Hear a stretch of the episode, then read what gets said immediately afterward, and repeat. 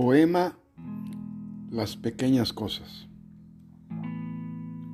Con lo que nos está pasando a los humanos en estos tan difíciles tiempos, las pequeñas cosas cobran relevancia. Nuestra conciencia está cambiando. Ayer salvé de morir a una pequeña abeja. Estaba ahogándose en un pequeño charco. Se aferraba a la vida en una pequeña hoja seca. Las pequeñas cosas que salvarán este pequeño planeta. Y no soy de los fatalistas, de los que anuncian el final de los tiempos. Eso es de pequeños cerebros. Salvemos al mundo con las pequeñas cosas, con los pequeños actos.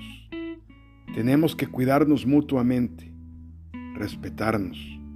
Respetemos a las plantas, a las flores, a los árboles.